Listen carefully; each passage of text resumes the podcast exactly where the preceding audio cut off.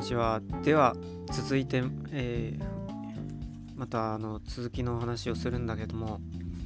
あのーまあ、ちょっと、なんだろうな、すごい長引いてしまって、前後編に分けるうことに、羽目になってしまいました。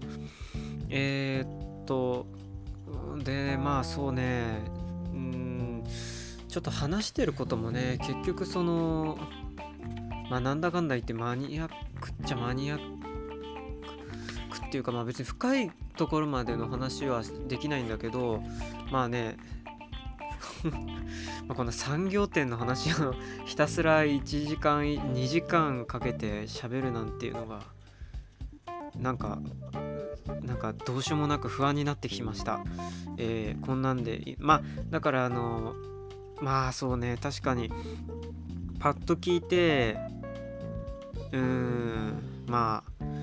まあわからないよな。こんそれに惹かれないよな。こんな話聞いてもっていうふうに思ったんだけどまああのなんつうのかな。まあなんか人が何かを喋ってるっていうものとしてね、えーいいんじゃないかなっていうかあの捉えてもらえたらいいなっていうふうに、えーまあ思ってるんだけれどもうんなんかその分からないものっていうかあのあとはその自分にか今自分が関心ないこととかその都合がいいかどうか関係ないことってさあのあこれね今からちょっと自分の 放送を擁護しますけどもでもなんかあのそういうのってなんつうのかな良くないですか？っていうふうに思うんだよな。あのうんとねなんかそれはあの知らないことを知ることが楽知的な楽しみとかあの勉強になるとかそういうことじゃなくて何て言うんだろう。おもし時に面白い意外性で意外だなっていうので面白いっていうこともあればあとなんかあのなんか休憩になるっていうかうんそのまあともするとどうでもいいかことってさ案外体験って今できなくなってるっていうか例えば山とかにぶらって行ったら本当に何でもない、えーまあ、肉体的負荷がかかることによってその頭で考えてこれがいいとか悪いとかっていうのが吹っ飛んでもうどうでもよくなって空気がなぜか美味しくなってしまうみたいなさ。なんかそういうのって現象だよね。あの面白いとかさそんな関係なしのっていうか。そういう体験って僕はあのなんかありっていうかむしろあの大切度合いで言うとこう休憩休憩にもなるんじゃないかなっていうふうに思うすわ。うん、あ面白いって面白いっていうのはすごいエキサイティングなんだけど体力使うんだよね。で何の体力かっていうとちょっとまあわからんけどでもうーんなんだろうななんかそれだけだとすごいちょっと疲れちゃうっていうかお菓子は美味しいんだけどそればっかり食べるとちょっとなんか胃が疲れたりあとま健康的にも影響が及んでくるっていうこともまああるにあるにはあるんだよね。でそれがさあのまあ別にだ誰からの縛りがない一人暮らしだったとしても何ていうかさちょっとこうなんかだるくなったりとかなんかそういうのでちょっと疲れたなとかさ感じる時って普通にあるじゃん。なんかそういう感覚っていうのかな？うん。でそれをうん。あと時間もあるんだよね。多分時間がある程度早くないっていう流れ方が早くない、えースパンがそんなに短くないいろいろあると思うんだけどそういう部分もあるというふうに僕は思うんだよね。だから山登りも一瞬で済むぐらいだったら多分なんかあの自分の理解の範疇に収まっちゃうっていうかな。だからそこをちょっと超える。だから一回つまんないとかを経由しないとそういうこう振り切りってさ多分ないような気がするんだよね。うん範疇を超えるっていうか。でそれ範疇を超えるのはあの結構みんな何かしら経験はあるはずでそういう範疇を超えた超える体験って気持ち悪いとか不安とかつまらんっていうか飽きちゃうとかそういうのもなんかおもてなしされないサービス不全っていう感じ方もう多分最初あるんだけどでもそこにいると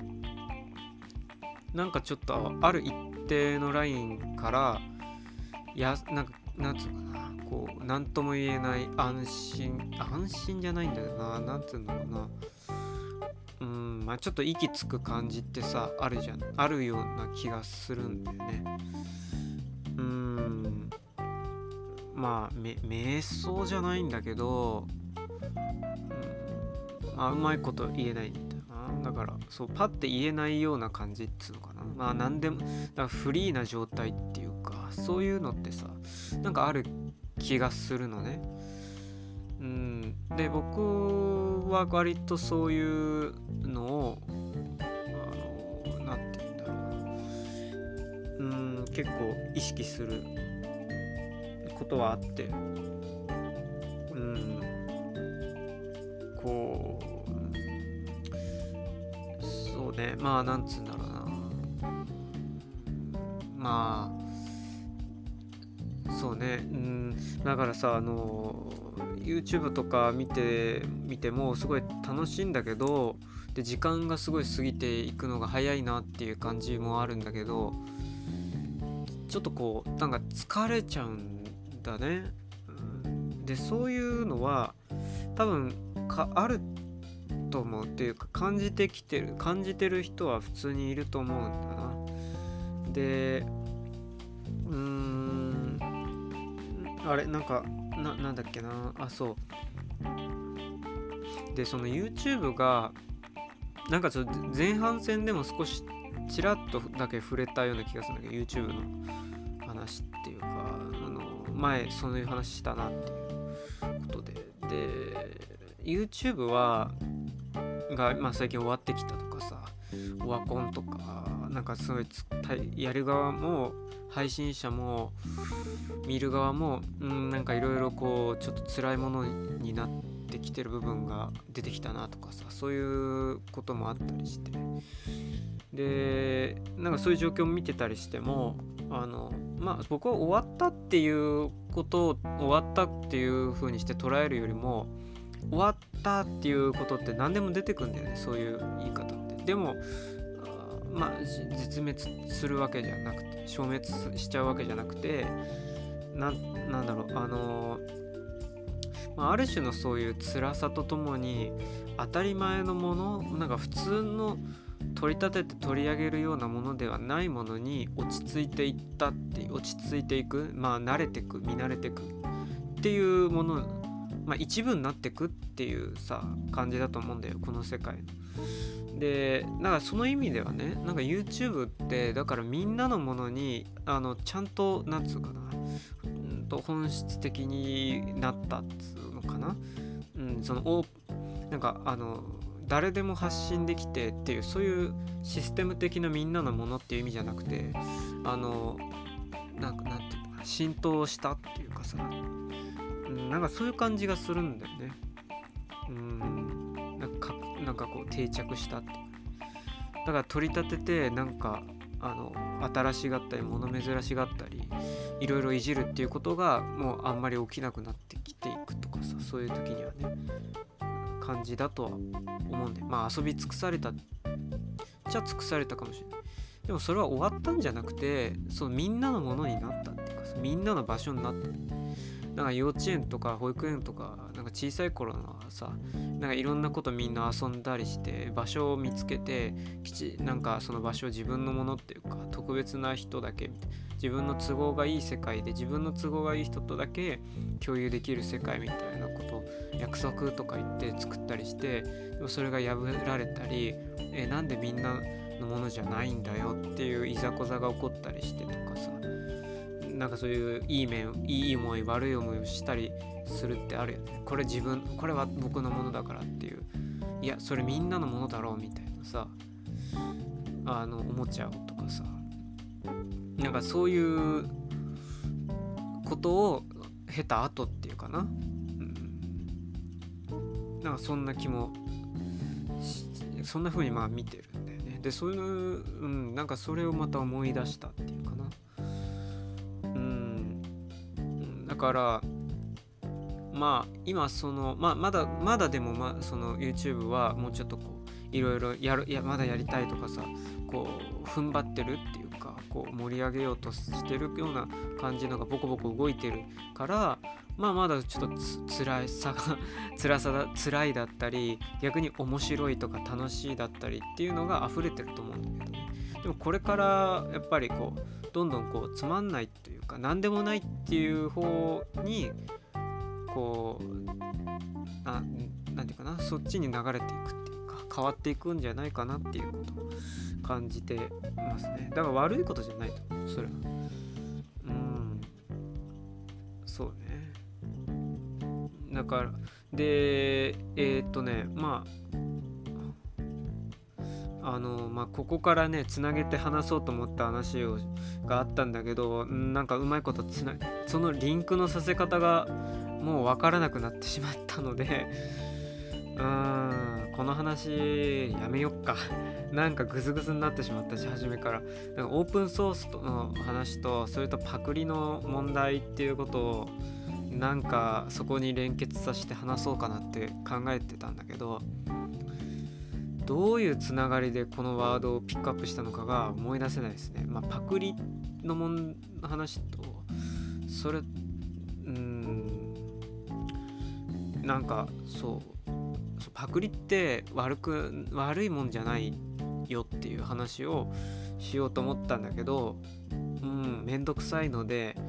うん、今はやめよう、うん、あとオープンソースっていうのも言い方はいいけど、うん、まあみんなでパクろうっていうかだそれこそみんなのものにしていこうっていうさそういうおもちゃ箱を作る話で。でオープンソースなんかあのなんか特許取ったりして自分のものっていうのに囲い込むっていうそれまでのイノベーションのやり方じゃなくてその開く権利をある意味放棄するっていうかことによってあの何て言うんだっけなあのえー、っと何て言うんだっけ？ソーシャルライツじゃないけど。まあちょっと思い出せなくなっちゃったから。けど、うん、だから開放してでみんなみんながいつでもフリーでダウンロードしたりなんアクセスするアクセスしていじくってでこんなのできたよっていうのをまたシェアして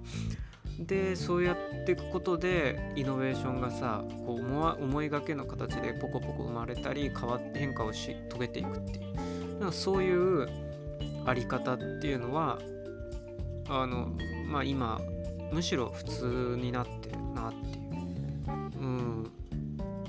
っていうのをあなんかまあ話したね。結局、まあ、YouTube のことと、まあちょまあ、そのみんなのものってみんなの場所っていう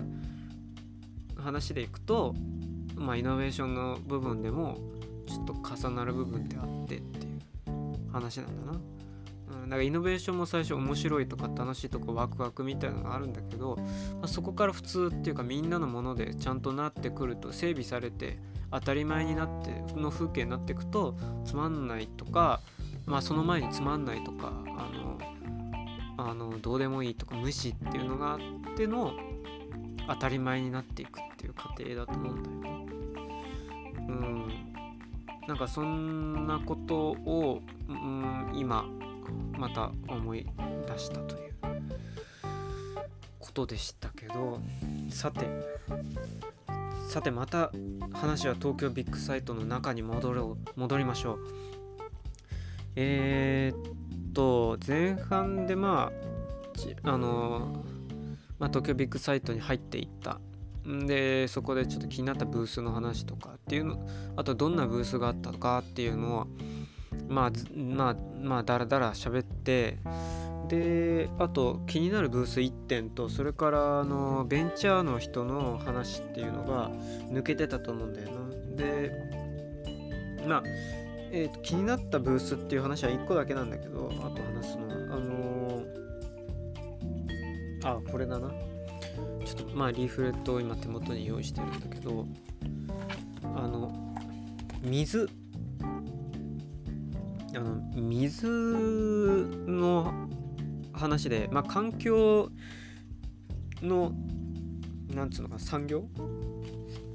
なんかそういうのもこの今回のあのサミットではサミットじゃない。あの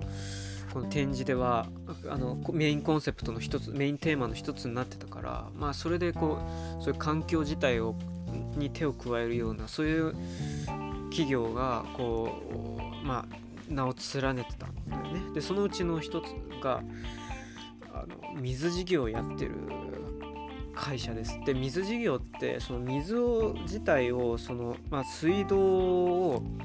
民営化とかさ、まあ、最近あのまあまた話題になってたと思うんだけど今さ水とかその公共的なものってサービスってあの、まあ、必要不可欠なものじゃないですか。あの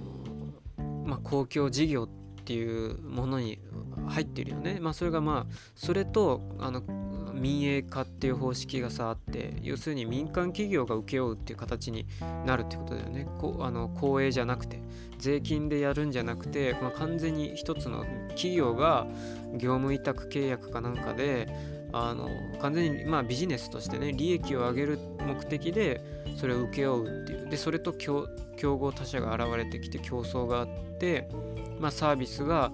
その過程で良くなったり価格を抑えたりっていうそういう工夫とかイノベーションが起きるんだっていうね、まあ、その流れ。うん。でその流れとその流れとみんなのものっていうのを一緒にしていいのかどうかっていう問題があの必ず言われるわけですよ。この、えーと、水とか環境とかそこか空気とかこれどっからどこまでが誰のものっていういう話ね。で、まあ、これはもう古くからある話で、まあ、前半で言ってたような月の事業とかっていうのもあ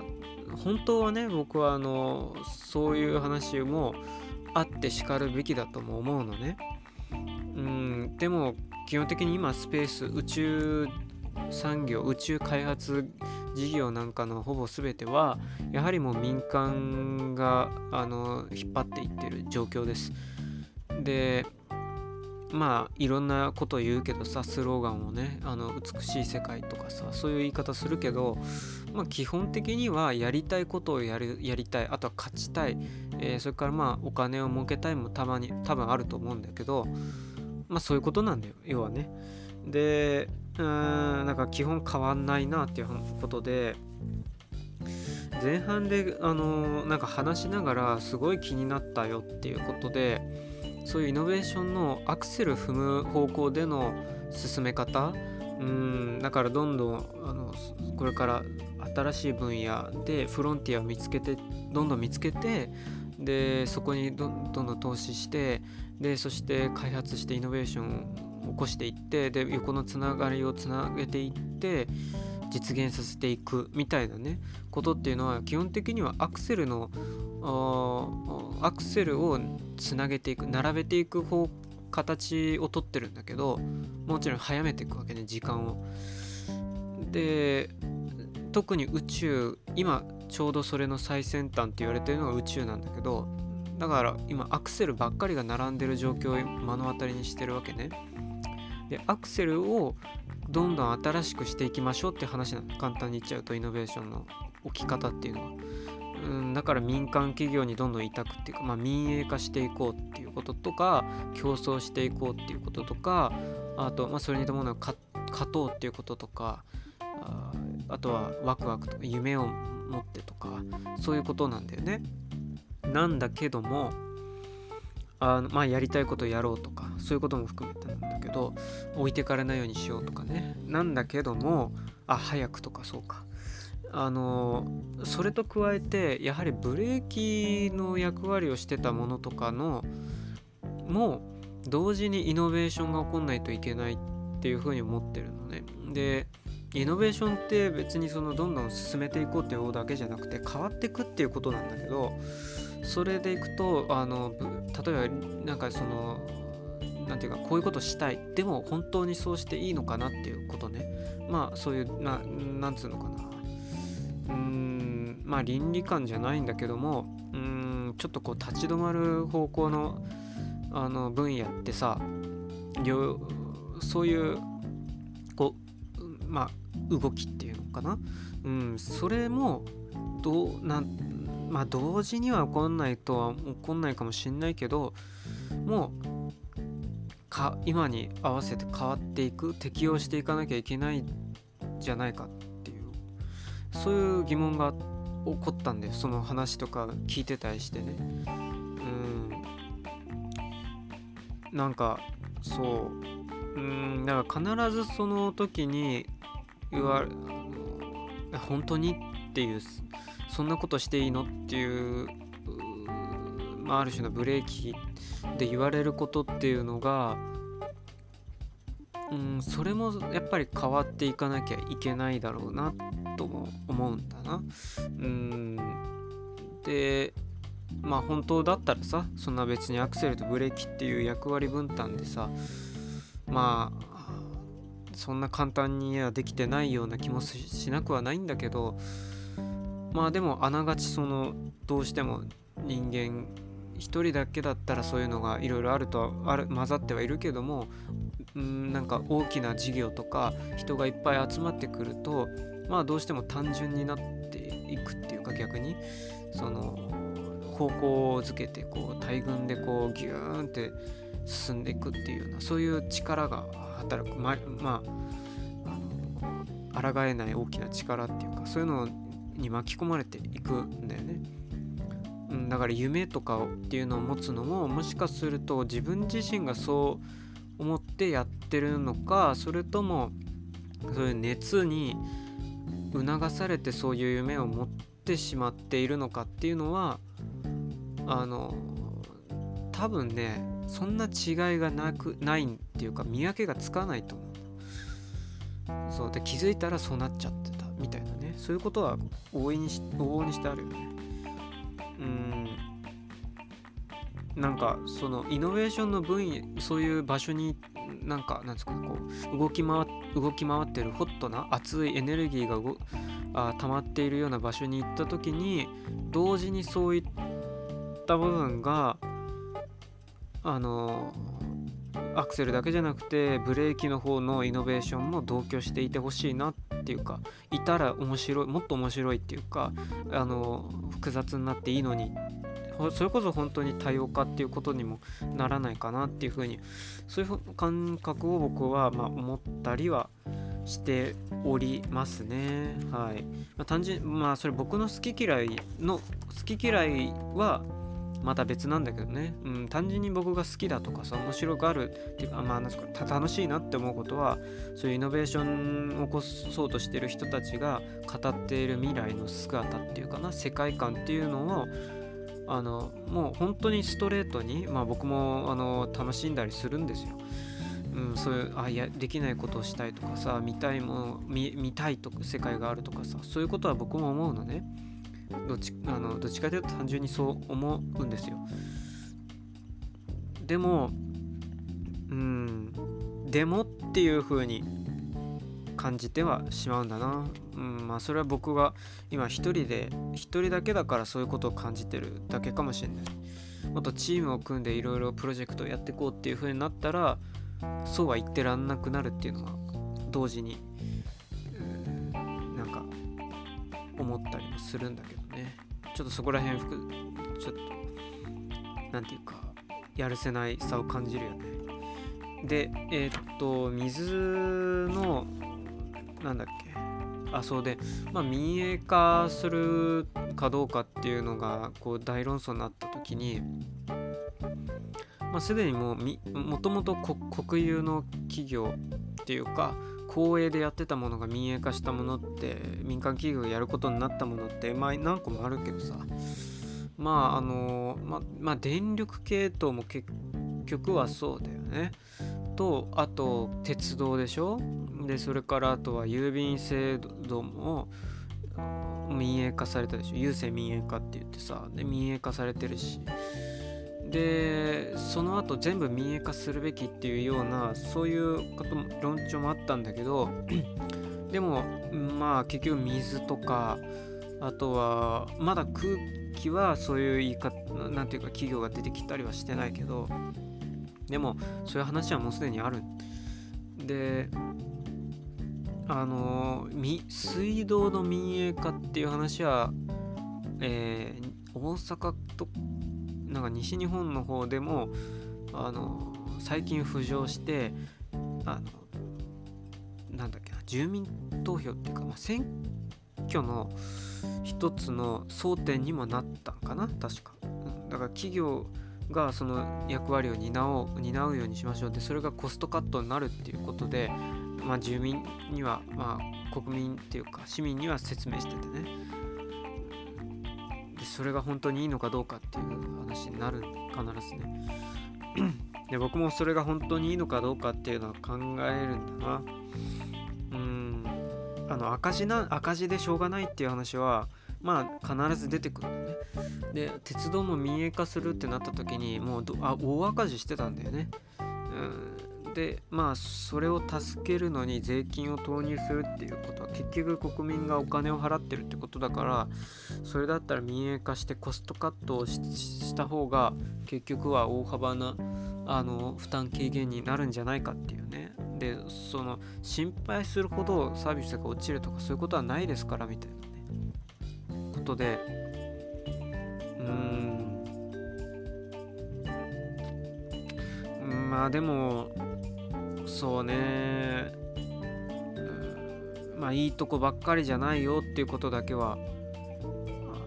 それだけはまあ確実に言えることだよな。間違いなく。うん。そう。まああと消防とかさ救急医療とかさそういったものも民営化するっていうのがさあったりしてさ。うん。まあ救急医療っていうか、まあ、まあ、あの消防の方とかね。でそれそ警察とかもね。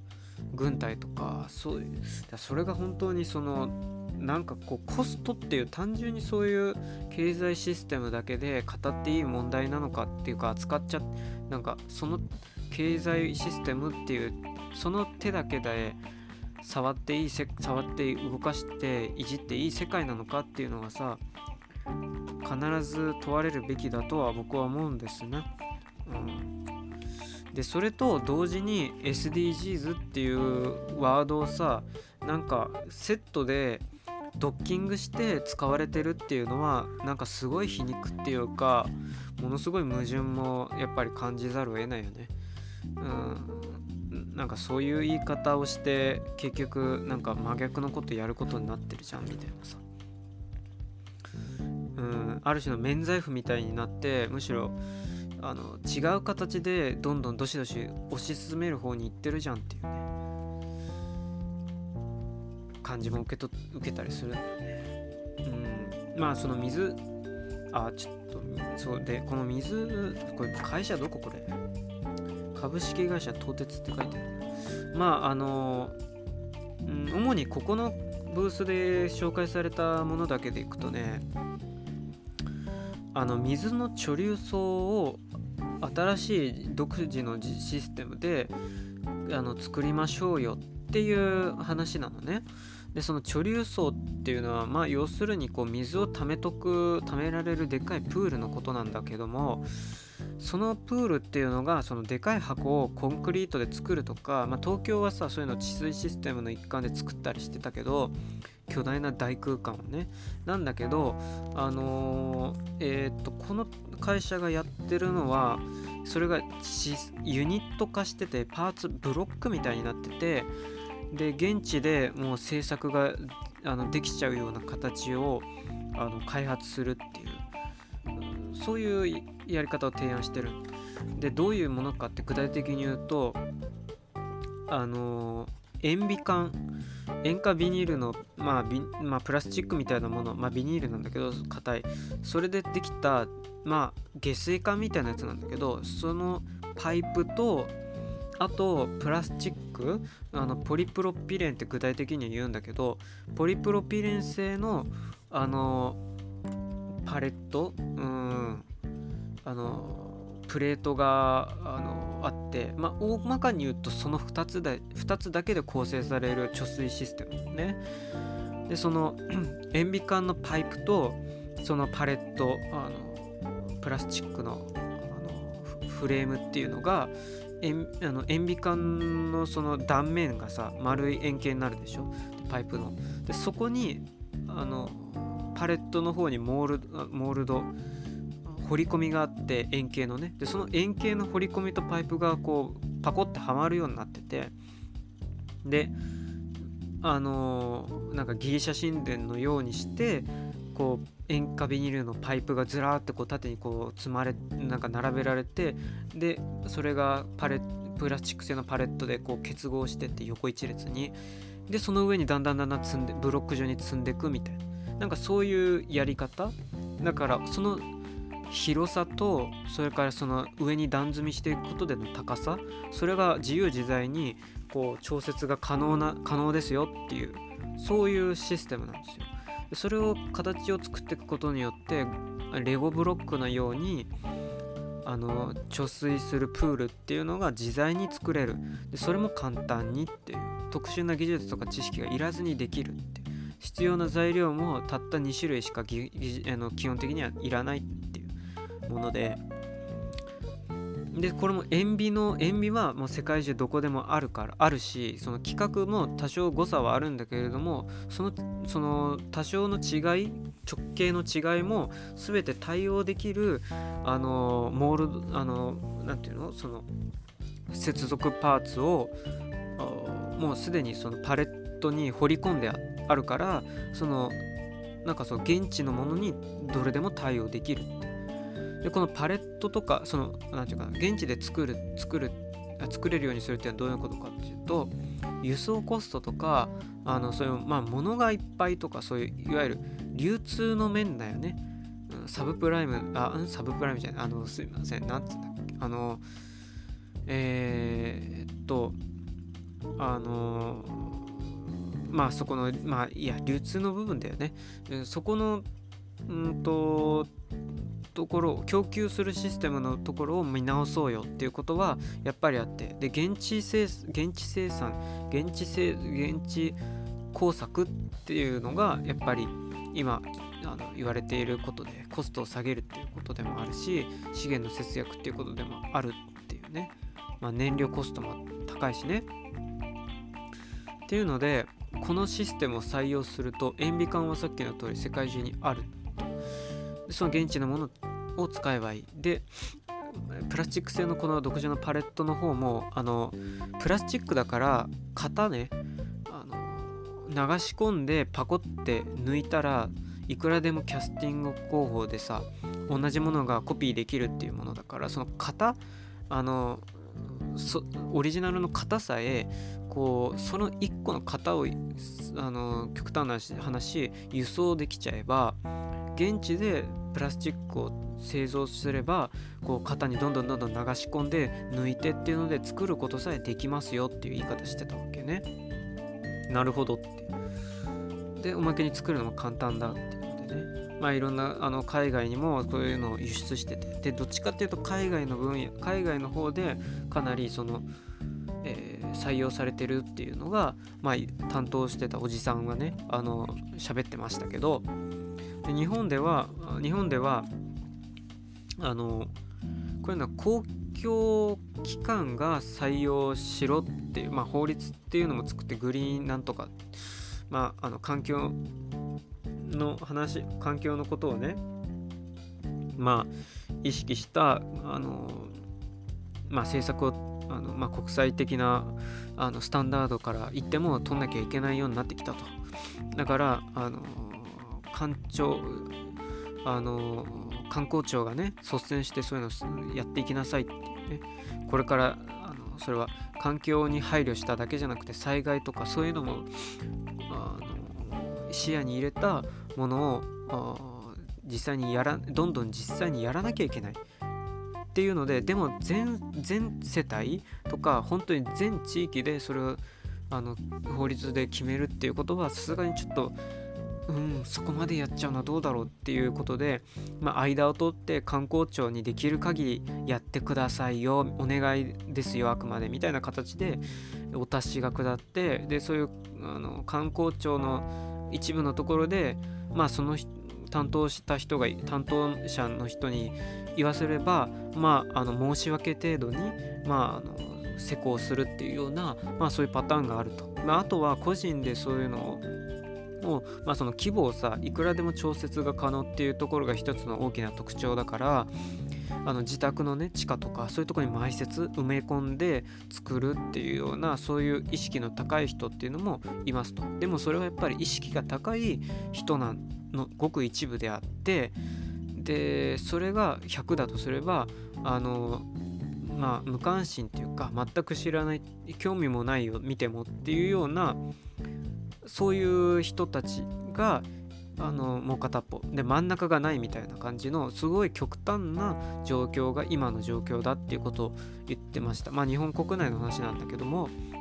でその状況のことを、まあ、あの格差っていう風な言い方で担当者の人は呼んでたのね、まあ、それがすごいなんつうか印象深く残ったんだけどあこういうなんていうのかなそのまあかうんなるほどっていうか格差っていうか、まあ、知ってるかどうかっていうのもある。ああと同時にそれを実際にやれるかどうかっていうことだよね。うんまあまあまあまああのまあ、そのそこのおじさんはもちろんこれをあのやってる側だからあのサプライしてる側だからそれはもちろんこうした方がいいっていうかこれを推し進めましょうっていう言い方をするんだけど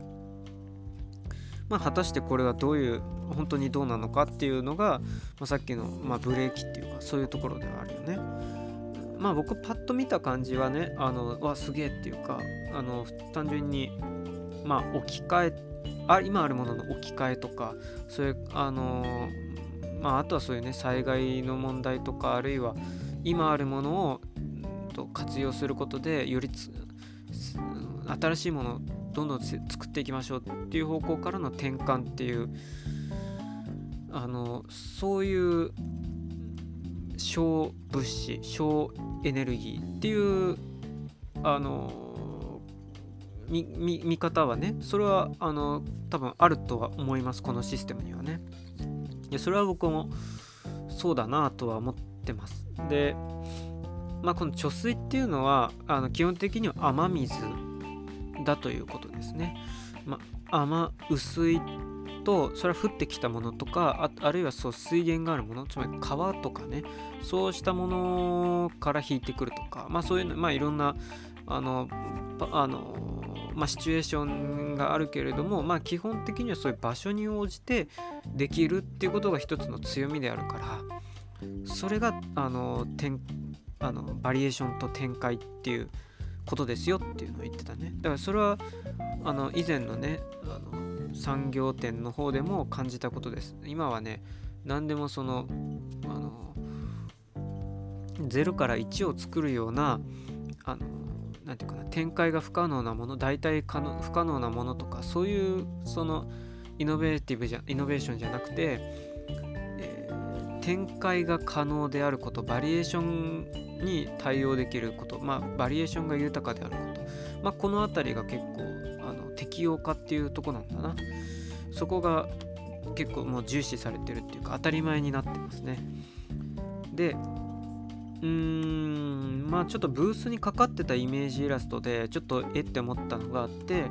これはあの地下に埋めてでその上あのその上は単なる更地だからいくらでもいろんなことに普通に使ってくださいよっていうこととことはもちろんできるっていうこととそれとあと半地下タイプとそれとあと地上型っていうのもあってそれ土の上にポンって立てるタイプね。でそれがさどんどん積み重ねていくとあのー、要はさビルっていうか山が作れるんだよね人工的な、うん、山ってあのー、まあいろんな役割があると思うんだけど一つ水で言ったら水を溜めることができて樹木が育ったりああとは土壌があってね。でそれで川が出来上がってて流れができていてそれがあの下っていくと重力にとも合わせて下っていくとそれから下流域それから海に向かっての間をずっと水を満たすことができるっていうことがすごい大きなシステムっていうかさ、まあ、あと雨降らすんだけどさ今そういうものがあのかなり重要なポジションだと思うんだけどまああのまあそれの模型っていうかなみたいなものは作れ出せることなんですよね。もちろんこれ単体じゃなくて前半で紹介してたようななんかいやもう自然のあの作るみたいなことをやってるよところはあって、まあ、そうしたいろんなあ異業種の人と組むことでまたあの人工的な舞台を作る環境を作ることがこれはできそうだなってことはちょっと思ったりはします。で、えーと、イメージのボードに書いてあったやつではその地上設置型のものがどんどん積み上がっててえっ、ー、とねこれがあのー、単なる四角い箱入り口だけが抜い入り口だけがある四角い箱だとパンクしちゃうからあの必ず出口っていうのがつけられててでもちろん満杯になっちゃったらそこから抜かれていかなきゃいけないんだけどあのー、そのえっ、ー、とね出口っていうのが必ず上の方についてるの一番高いところに出口っていうのが付けられてるんですよだから箱がどんどんどんどんでっかく高くなっていくとあの入り口は一番低いところからあの入ってくるようにセッティングされてるからどんどんそれは水が溜まっていくんですよねその間は。でどんどんどんどん溜まっていて満水になると一番高いところに出口が設定されてるからそれを箱自体を満たした満たしてからようやく出口から水が出てきますよっていうシステムなんだよね。でこれオーバーフロースっていうんだけどあの溢れるっていうことね。溢れることによって外にこう出てくるっていうシステム。ででこれってさ要するに高さができるわけだよね。何にもないさらあの平坦のフラットな場所にこれがドンって立ってたらあのそこに水があの入ってくるとするじゃない。で水がちょっとでもいいから入ってくるあるいは雨水によってたま溜められてくるとそのプールの中が注水されていって満水になると上の方から溢れ出てくるっていうことになるからその高さ分だけ斜面シャドウができてるわけね。でそうするとその高いところから水をが流れてくるから川ができるんだなある程度の流れを伴ったあだから山だって思ったんだけどあのー、でそのイメージには書いてあったのがその流れを利用してあらゆるところで小型のなんか水力発電もできるみたいなさのがちょっとなんかちらって書いてあってえって思ってマジみたいなソーラーパネルみたいにして個別でこういうことできちゃうわけって思ったんだけどまあ担当のおじさんはああそれはねうちの社長がねそのダムとかっていうのに対抗する意識でこうやっていうのを考えてあのやったらあのってことは水力発電もできるじゃないかっていうそういう妄想でやったものですって言っていやそれ単なるイメージなんですよっていうのはあの弁解してましたけどまあだからあのそのイメージにちょんってこうマーキングしてあるだけでその説明一切なかったのね。こんなことができますとか。説明もしなかったまあまあだけどまあそのまあ未来予想じゃないけれどもあのなんか他のこういう使い方もできますってっていうのかな、うん、そのあり方が変わるっていう。そういうものうんまあビジョンだよな。うん。でこれがさあのまあ水を貯めるっていうのがそもそも何がいいのっていうか大事なのっていうのがまあちょっとあったりするんだけどまあ昨今なんかさあのえっ、ー、とね水とあの環境っていうかうんまあ地球の限りある資源っていうところでこうかなり危機意識を持ってあの投資されが行われていたりそれからもう確保するっていうお金とかそういう知識がある人がどんどん確保する方に向かってるっていうことがまあいろんなとこで言われてますのですよ。でまあそれはあの単純にビジネスだけじゃなくて将来のビジネスだけじゃなくて単純にその生き残りをかけたものっていうので例えばたあの農業で使われるような種とかねそれをいかに保存するかどうかっていうこととか、まあ、子孫を残すためのあの細胞とかっていうのもそうだしそれから、えー、安全な場所土地とか空気ってあったりとかあのもちろん鉱山資源とかあの石油とかさ、まあ、そういうのも全部そうだよね。であの、まあ、あと海底資源とかそういうのも結構もうあの盛んにやられてるんだけどで調査とかが行われてたりしてでそのうちの一つにこの水っていうのも重要視されていますと。であの何て言うかな重要な資源っていう形でね。あのまあ何て言うかな利用できるものってそれが完全に土地にすごく依存している資源であることっていうのでね。それは石油と同じような存在であるっていうことで。あのだから場所に依存してるっていうのは非常に大きいんだと。いうことでそれでこうなんか土地が買われてったりとか個人でね海外の人とかがいろんな場所を調べてでこの場所地域を一体を買っちゃおうっていうので買っちゃったりとかなんかそういうことも起こっているんだよっていう起こってますっていうことをなんか盛んに言ってたんだなその人が。でその利用の利用しようとした時のあの提供できるシステムインフラっていうので私たちがやっているこれこれが利用されるんですみたいなねちょっとこう あのなんかあのあの実はあそこあ私たちが絡んでいたんだあの計画にはみたいなこと まあそんな感じよね。ででこの水っていうのがあの、まあ、日本だとやっぱりそれが比較的豊かであるのであんまり危機意識みたいなところでは向かっていかないんだけれどもあのこれもやっぱり石油的なものでもあって環境が変わってしまったらあのどうなるかはもちろんわからないものであるし今豊かであるのはたまたまそういう環境にあるから今あるからっていうそういう部分なんだぞっていうのが特に他の地域の海外の場所とかねだったら本当に水がさ貴重っていうかあの何て言うかな厳しくなっちゃったとことかっていうのがもともとそうじゃなかったのにっていうとこもあるわけでそういったところはもうあの意識がちょっと違うんだと。うん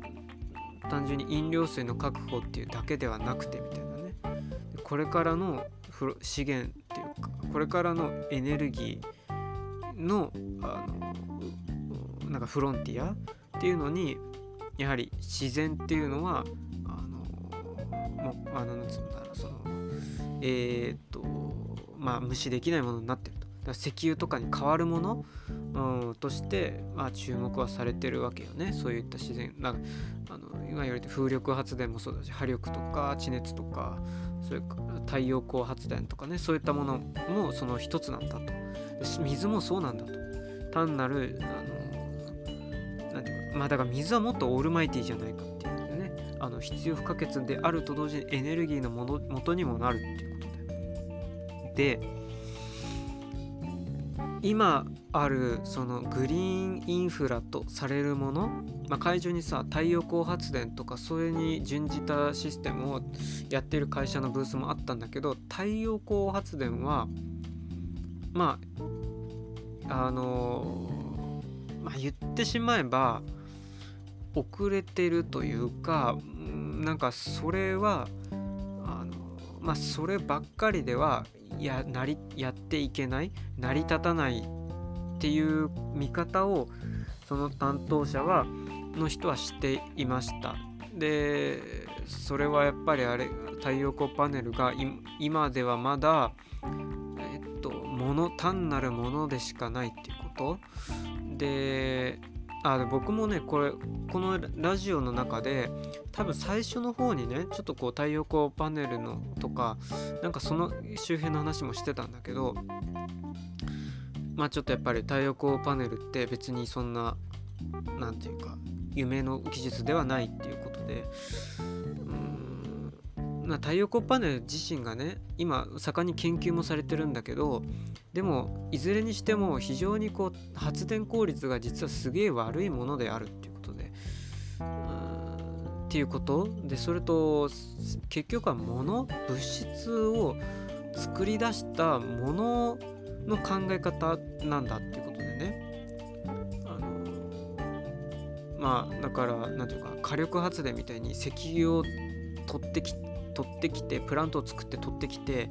それを燃やしてで水を沸かしたりしてでたでそれでタービン回してとかさなんかそういう完全に古いものの考え方っていうか物質主義っていうか物質を作っていくっていうどんどん作れっていう方向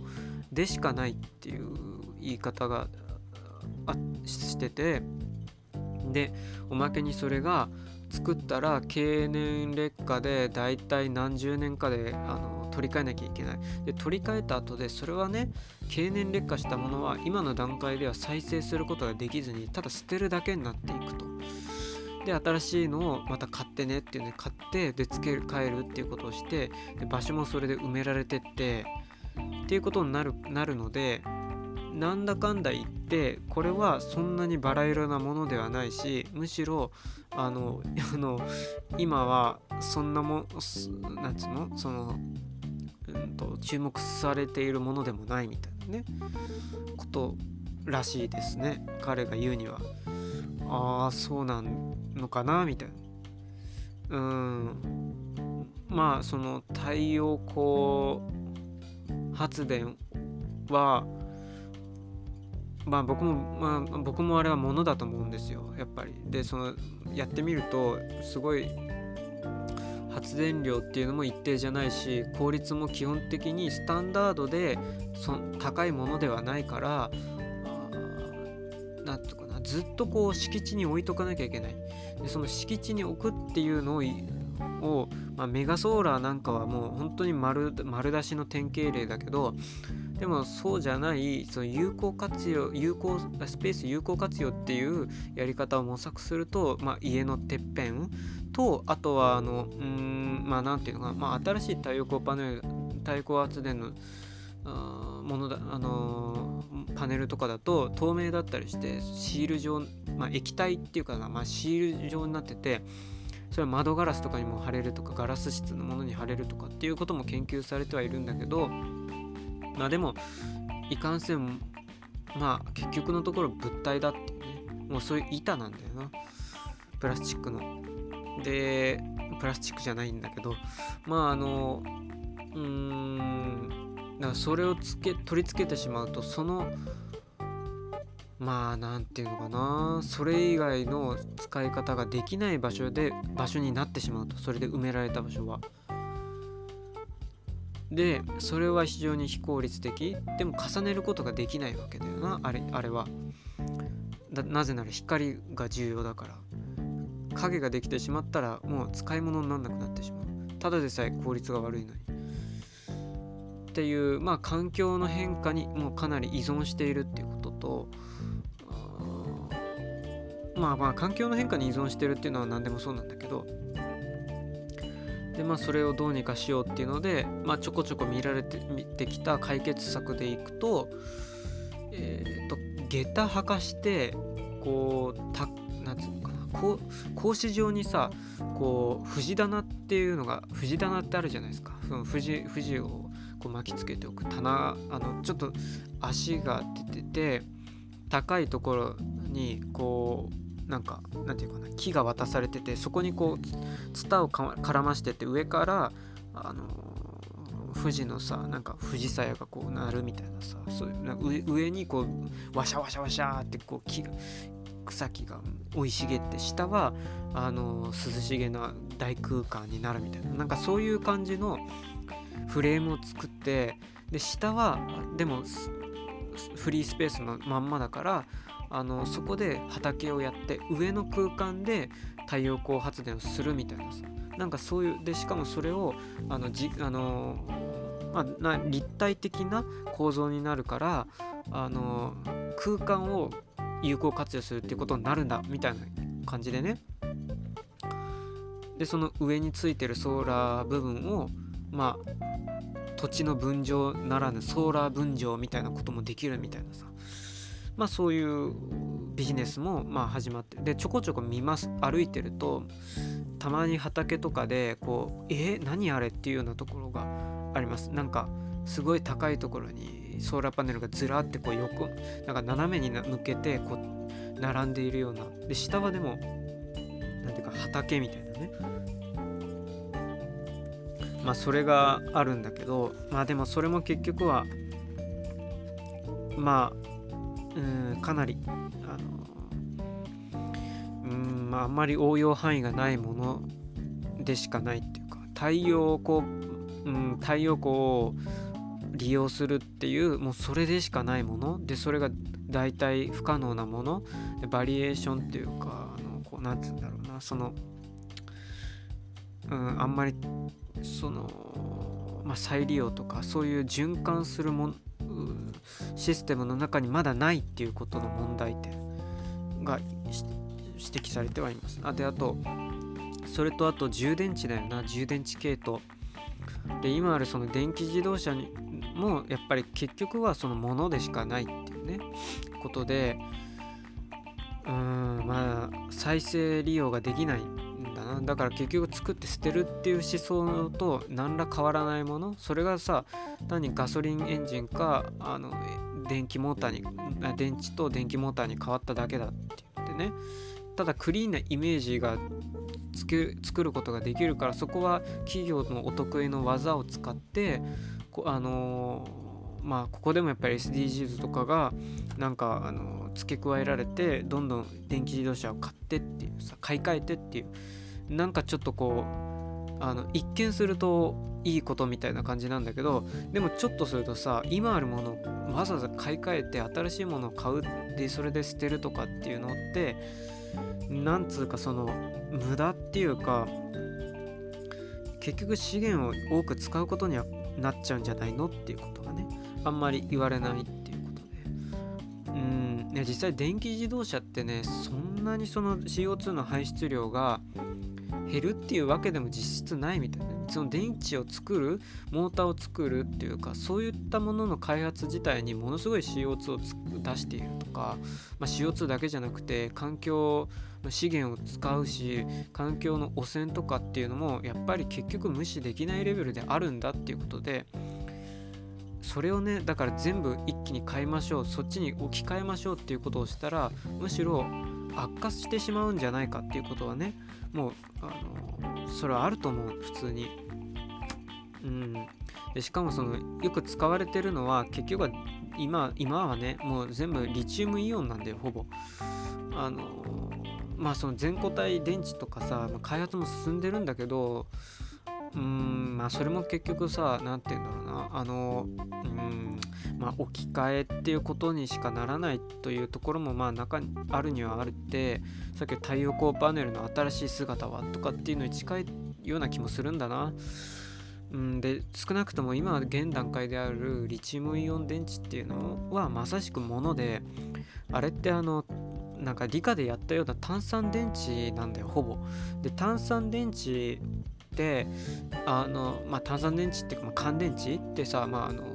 並列つなぎとか直列つなぎって習ったでしょ？もうあれの思想まんまで基本的にはあの並列多分並列みたいなことでやっててそれで容量を増やすっていうことしかないのね今どうしても。だからあの電池パックあの電池容量っていうのが今ネックになってまあ電気自動車だったらあの巡航巡航性能っていうけどさえーと、フルマンタンの充電でどのくらい走れますかっていうことがさそこが問題ですねって言われたりするじゃない。あれってさ結局はさ電池をなんとかでかくするしか方法がなくてさ、まあ、太陽光パネルをつけるとかいろいろ言われてるけどでも貯めなきゃいけないわけね結局。そう電池に一回貯めてお貯めるっていうことをしないとあのモーターあのなんていうかなその自動車として走るのあの仕事をするのに十分な安定それからパワーのあるその供給電気の供給ってできない。だから電池はいずれにしてもため池として必要になってしまう。でその容量を増やすってなったらさっきの電池をね並列つなぎでどんどん増やしていくっていう思想でしかないから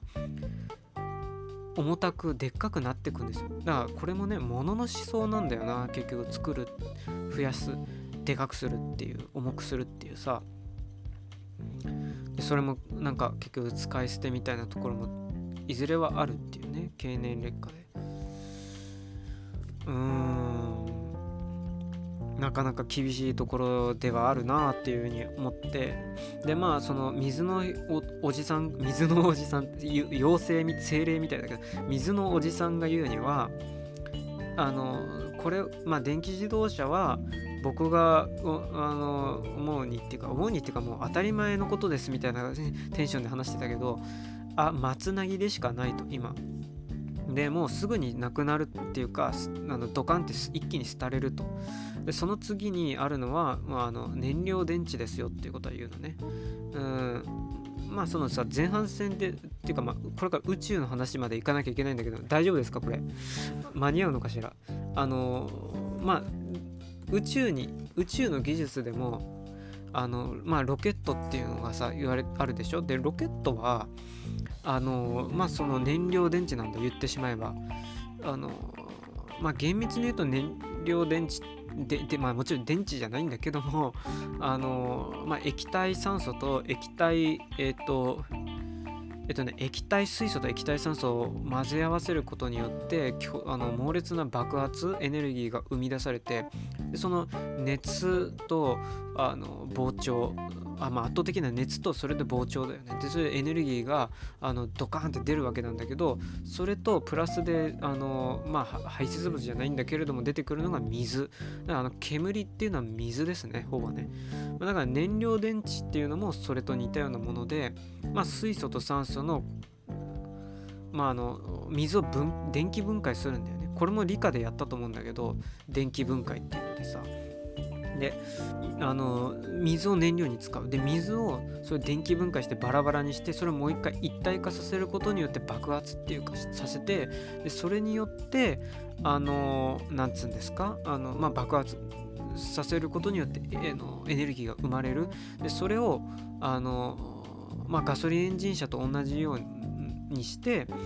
その爆発を利用してピストンを回してで回転エネルギーを得るっていうことなんですよ。でえっと水ええっと、えー、なんつうの液体っていうかまあその、えー、水素と酸素で分解してそれをやるそれをまたこう合わせたことによって爆発して生まれるのは何かっていうと水なんだよね。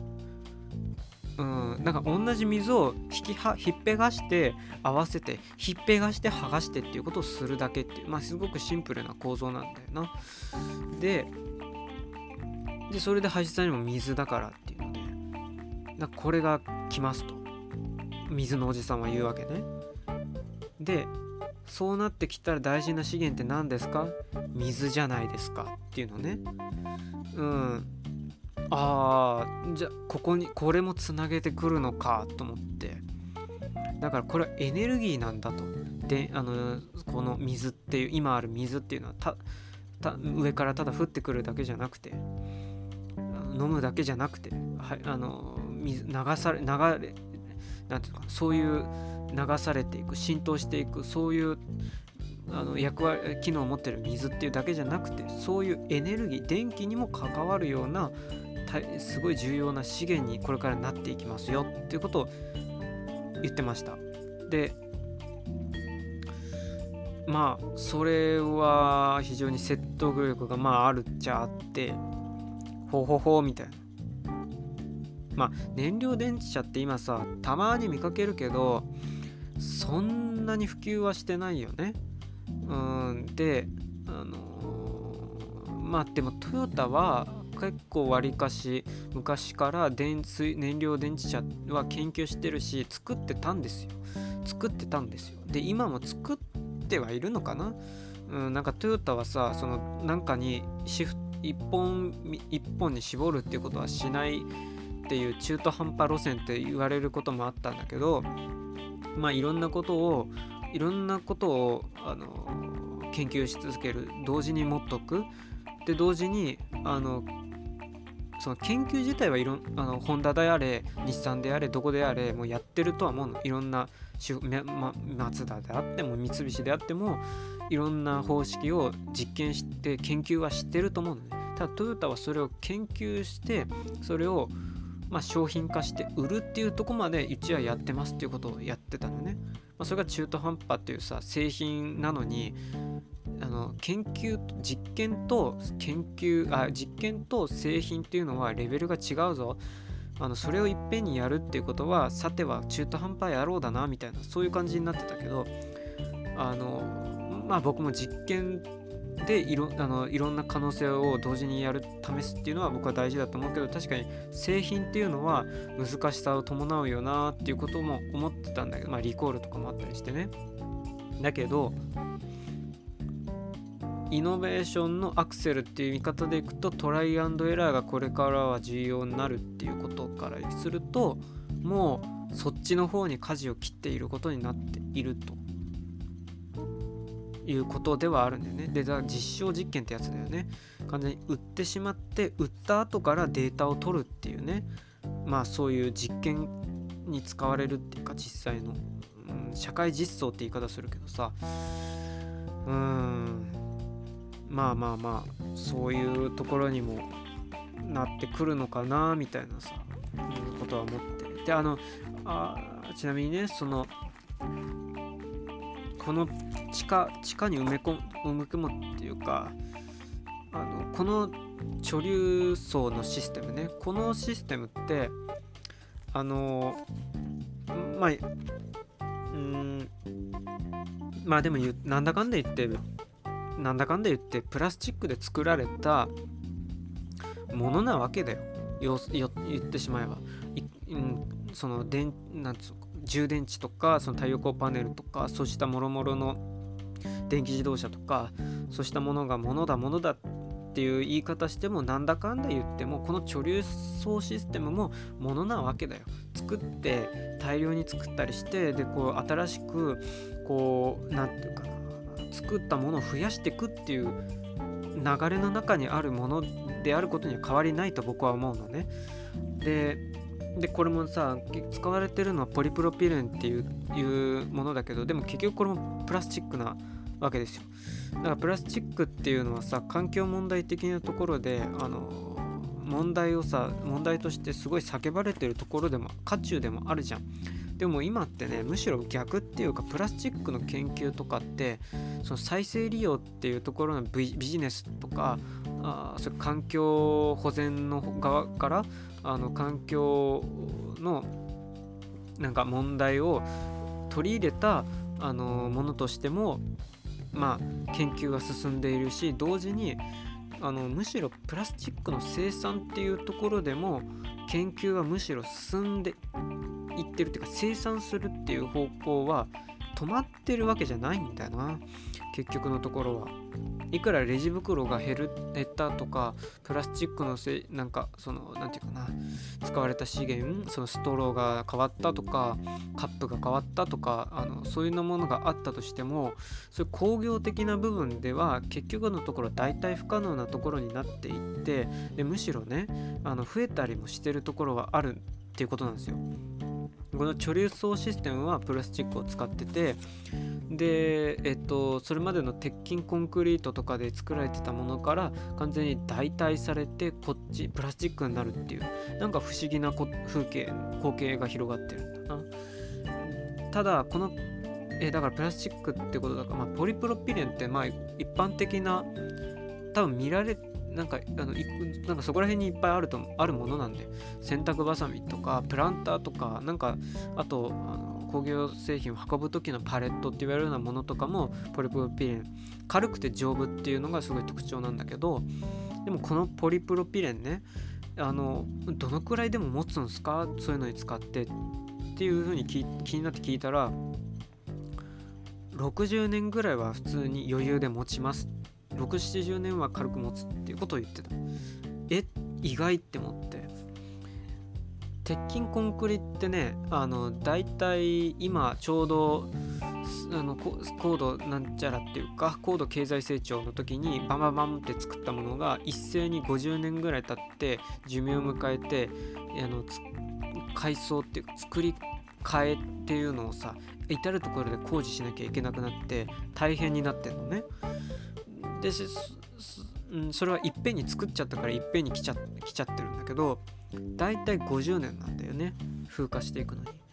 に。でこのポリプロピレンはそれを超えるぐらい一応持つんだと。結局作り変えるとか変える取り替えるっていうことを言っても最低でもそのぐらい持つと。でほぼあの、まあ、このポリプロピレンが劣化する要因は大,、ま、大きなものが紫外線要するに太陽光だな光が問題だからこの地下に埋めてしまったりあるいは外装をあの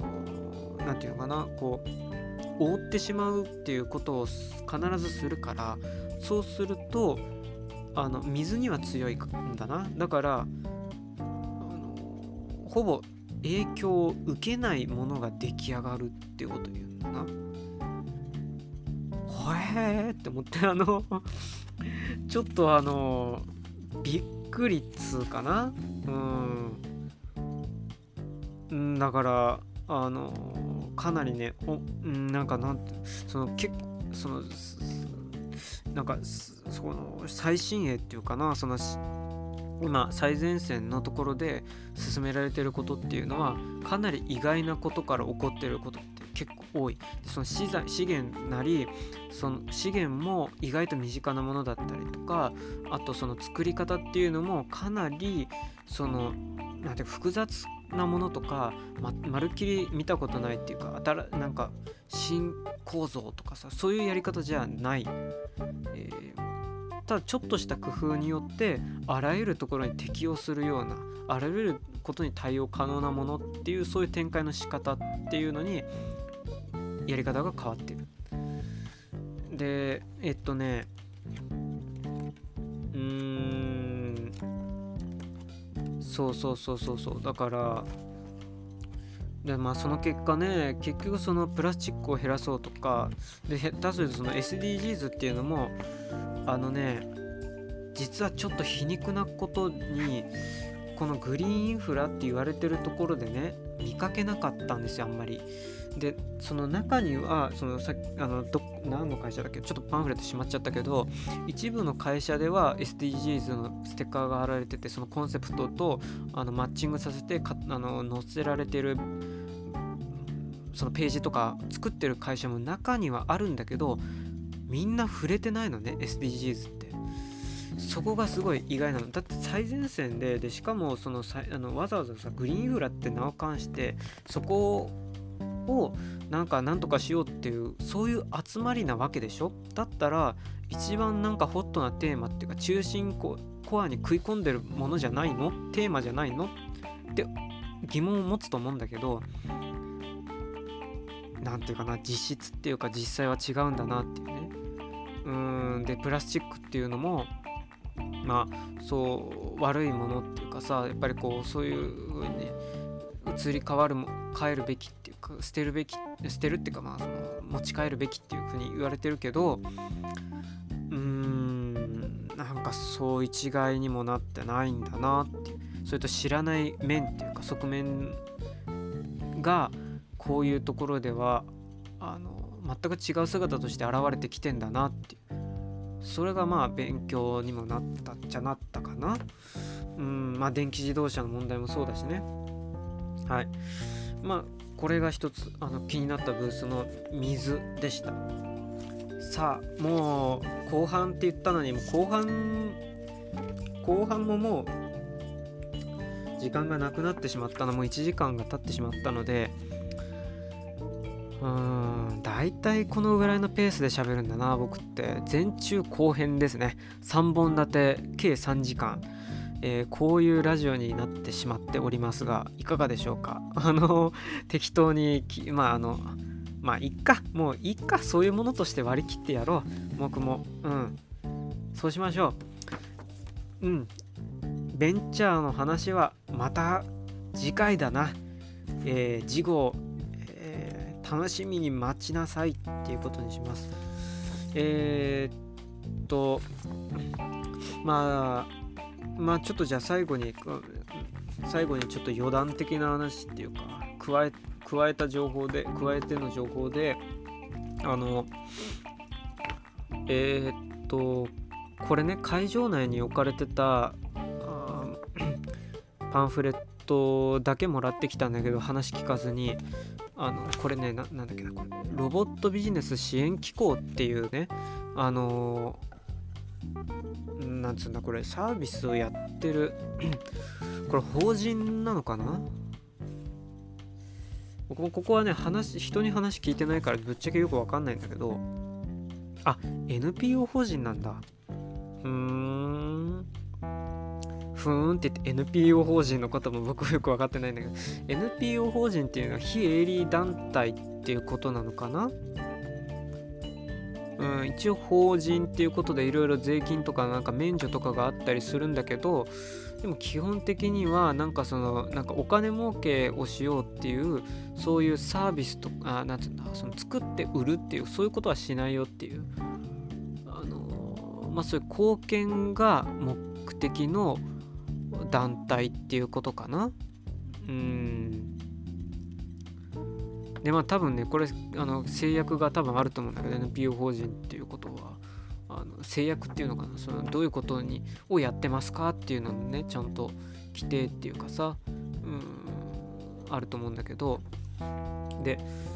そちょっとなんか気になったんですよ。あの支援するっていうかまあイノベーションを起こそうとするところのまあビジネスをねそのスタートアップで1から始め0から始めるっていう時のまあ、どうしてもその資金繰りだったりとかあるいは知識だったりとかあと横つながりのあの、まあ、そのコミュニティとかそのコネクションっていうのもゼロだからゼロな人人たちがでもこううんどうすりゃいいんだみたいなアイデア片手に右往左往する。それをあの手助けするっていうそういうこうまあビジネスじゃないこれはビジネスとは呼べないんだけどあのまあなんつうのかなそういう機構が、ま作られてるんだなっていうことを見てまあ一応その会員制とかになってたりしてと会員まあその会員制もね会員もこう何段階かあって、まあ、ちょっとお金会員費がかかってくるなんかオプションみたいなのもちょっとなんかあの案内されてるんだけどまあでも基本的にはあのまああと寄付で成り立ってますっていう形になってるね。でうーんまあだから国に直国から直接なんか引き出すとかその助成金もらうとかそういう形だけじゃなくてあるいはその企業と直接やり取りをしてって渡り歩くっていうそれともまたそれ1対1をクリつなげていくっていうそういうそのどちらでもなくてそのコネもない金もないっていう団体とかチームとか人が個人があのでもやりやすいようにっていうところの、まあ、仲介役だよなこれは。だから国と自治体を結ぶとか大学機関とか研究機関をつなぐとかメーカーまああの企業それからあとお客さんとか、まあ、コンサルとかさまあいろいろなんかあの現場の人っていうかさまああの技術者とかもかな。うんまああのそのまあ、コネクションを作ってあげるとかさあるいはそのそういうミーティングの場とかそういうのもあの提供しますよっていうようなね。えー、そういうプロジェクトにはなっているようだと、うん、会員同士の交流促進とか、まあ、ビジ具体的なビジネス支援とか情報の更新とかね、まあ、イベントとかイベントを開くことによってのまあ勉強会だったりあるいは多分そのスポンサーをスポンサーとのマッチングとかねそういうのも多分やってんのかなこれはね。まああの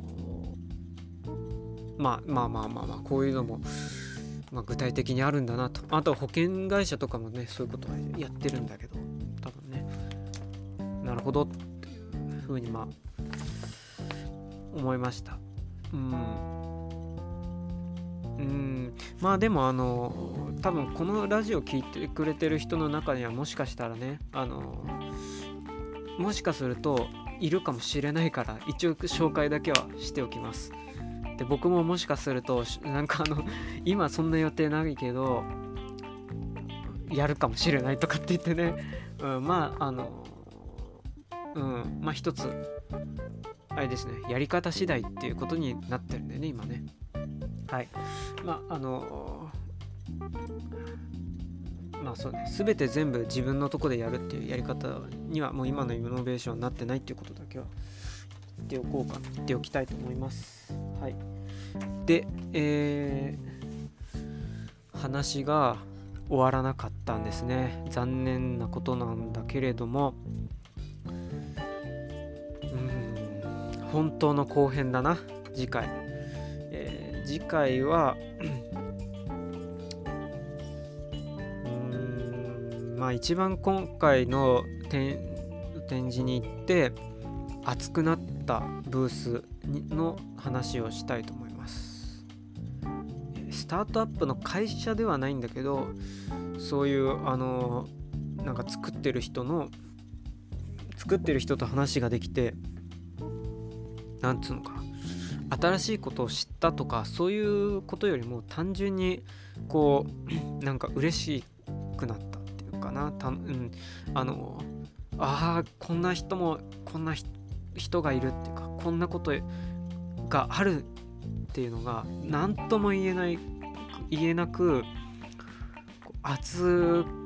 熱をこう受け取ってしまったのであのその時のまあ、ちょっとしたね話なんかも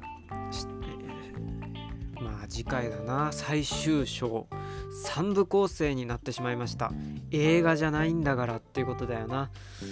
うんなんだかんだ言ってねそのそんなになんか思った感じじゃなかったよっていう規模もそんなに大きくなかったよっていうもののはずなのにこんなに喋ってしまいました。えー、次号本当にこれでラスト本当の本当のラストかな。できればいいな。うんラストだと信じよう。皆さんもこうご期待というかうん願ってください。ようやく終わるっていうことを期待してください。僕も早く終わりたいです。では、えー、すいませんけれどもね伸びてしまいました。次号本当にファイナル乞うご期待 See you next time See you soon baby